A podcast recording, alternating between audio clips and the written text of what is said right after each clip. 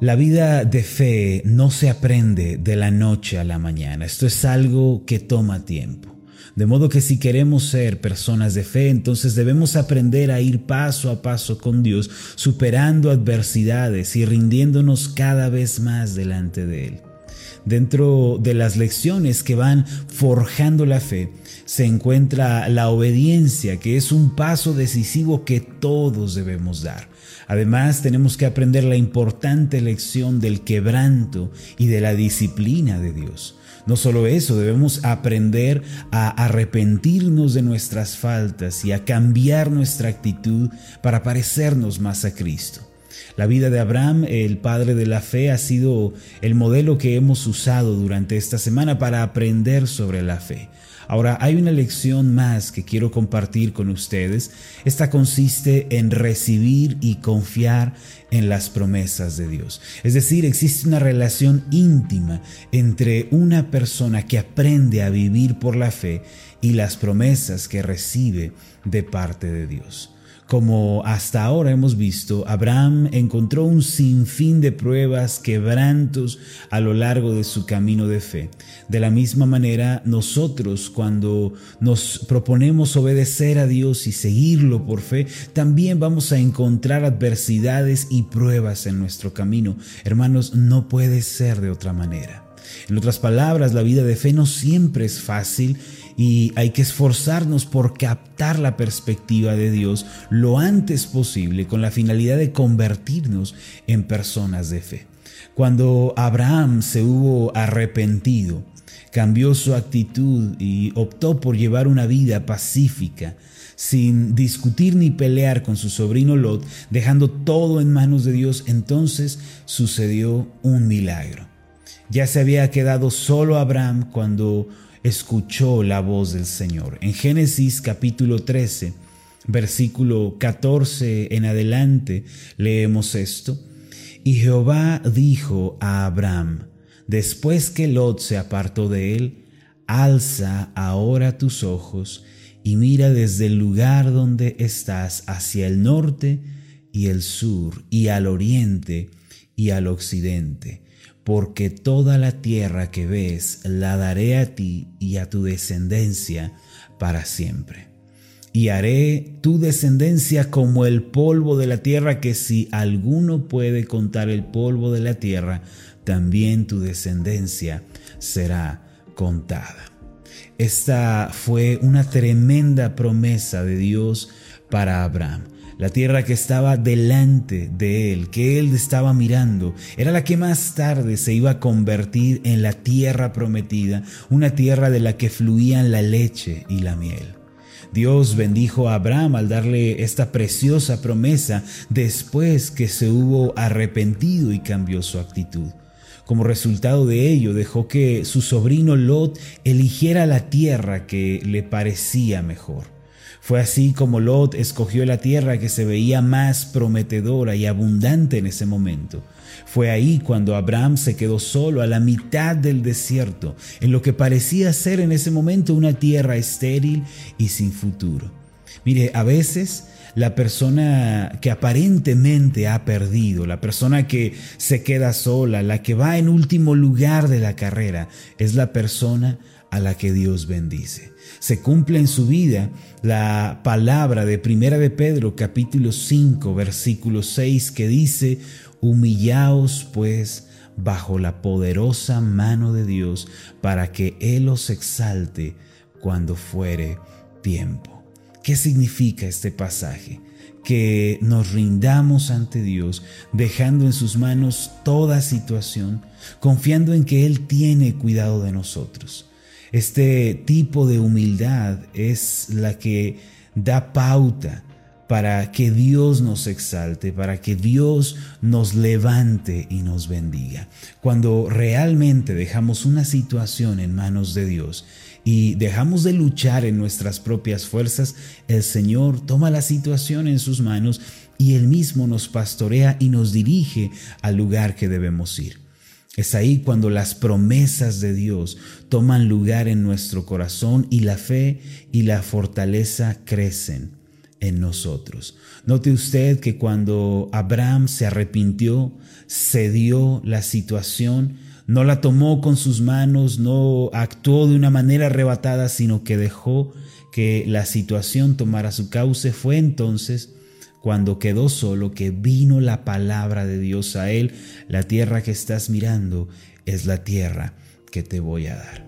Mire, algunas personas preguntan, ¿por qué Dios no me habla a mi vida y me da promesas como lo hizo con Abraham. Hay personas que dicen, ¿por qué no puedo escuchar la voz de Dios? ¿Por qué Dios no me habla como le habló a su siervo Abraham? Esto se debe a que estamos batallando en nuestro propio poder, en nuestra propia sabiduría. Queremos hacer las cosas a nuestro modo y no nos hemos rendido ni humillado ante Dios. Primero tenemos que rendirnos y entregarnos por completo al Señor.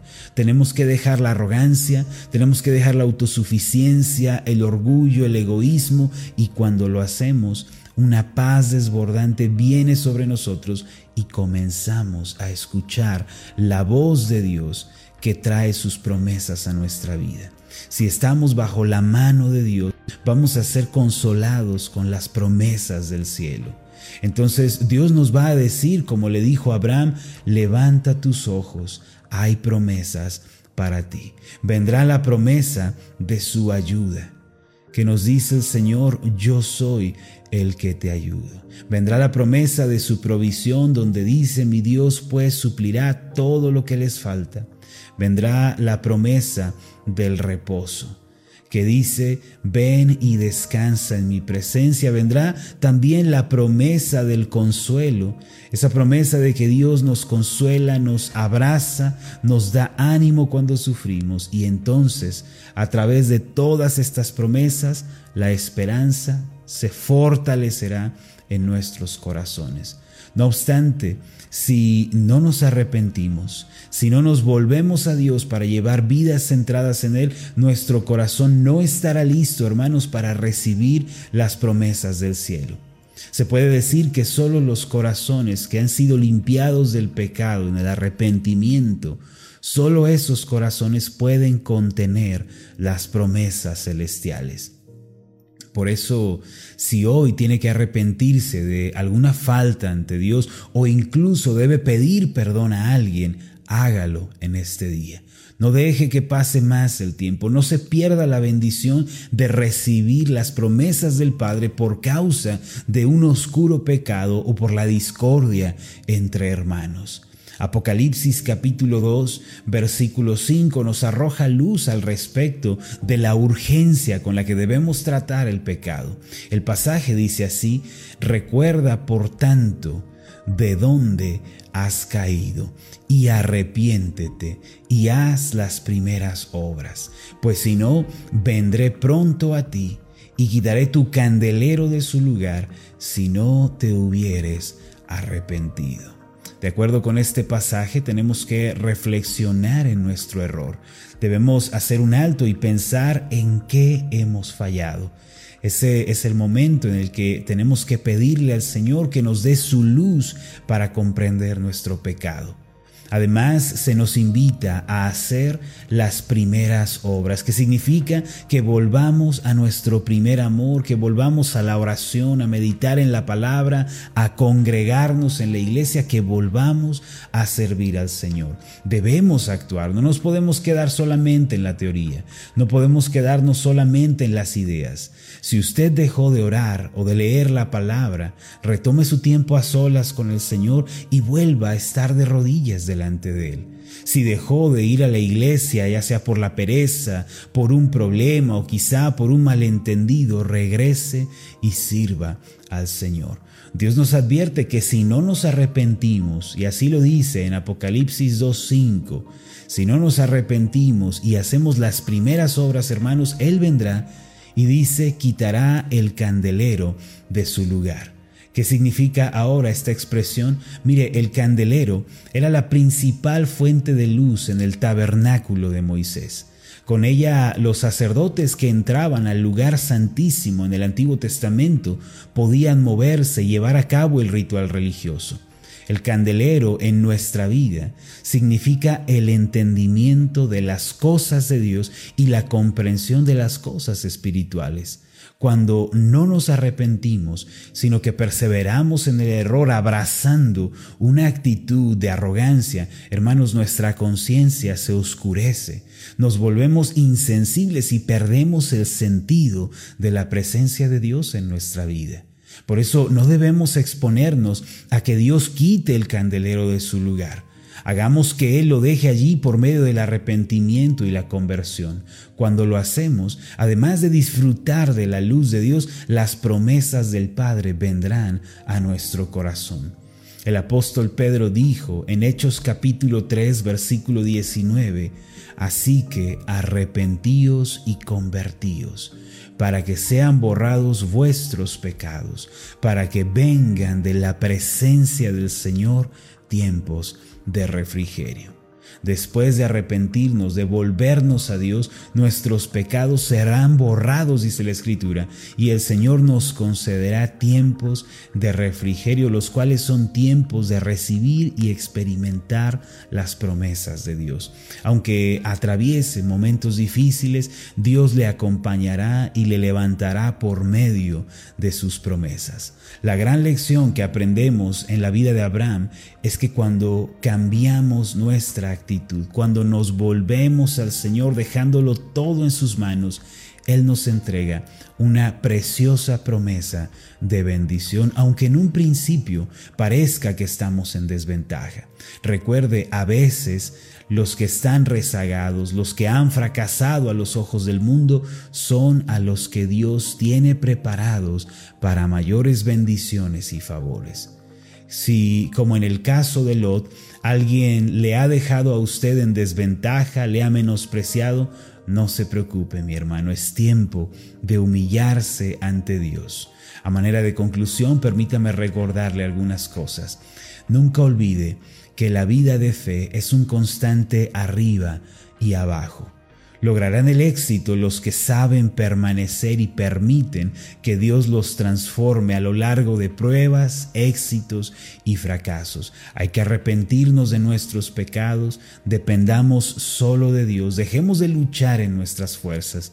Entonces comenzaremos a escuchar la voz de Dios y recibiremos las promesas del cielo que transforman nuestra vida. Permítame hacer una oración por usted.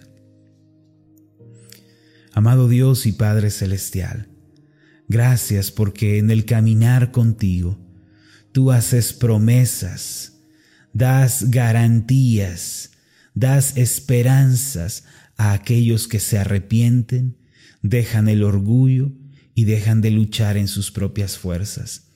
Así como en el caso de tu siervo Abraham, que después de haberse arrepentido, y cuando vino el momento de la crisis dejó todo en tus manos, así también nosotros debemos hacerlo.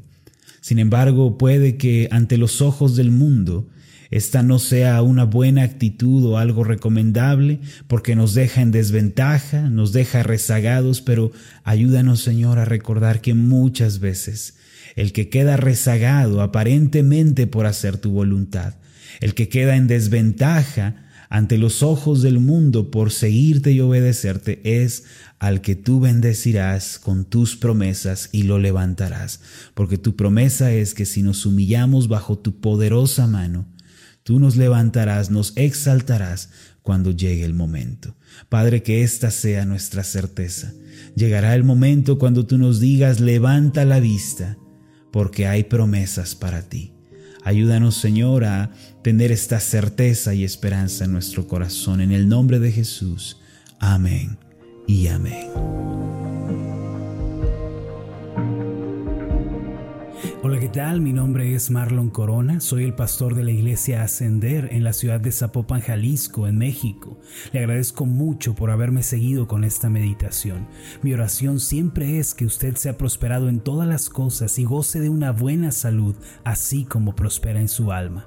Lo invito a que ore por las meditaciones Ascender y le pregunte a Dios cómo puede usted ser de bendición para este ministerio. Las meditaciones Ascender son impulsadas y apoyadas por nuestros oyentes. Reciba un fuerte abrazo de mi parte. Que Dios le bendiga. Hasta la próxima.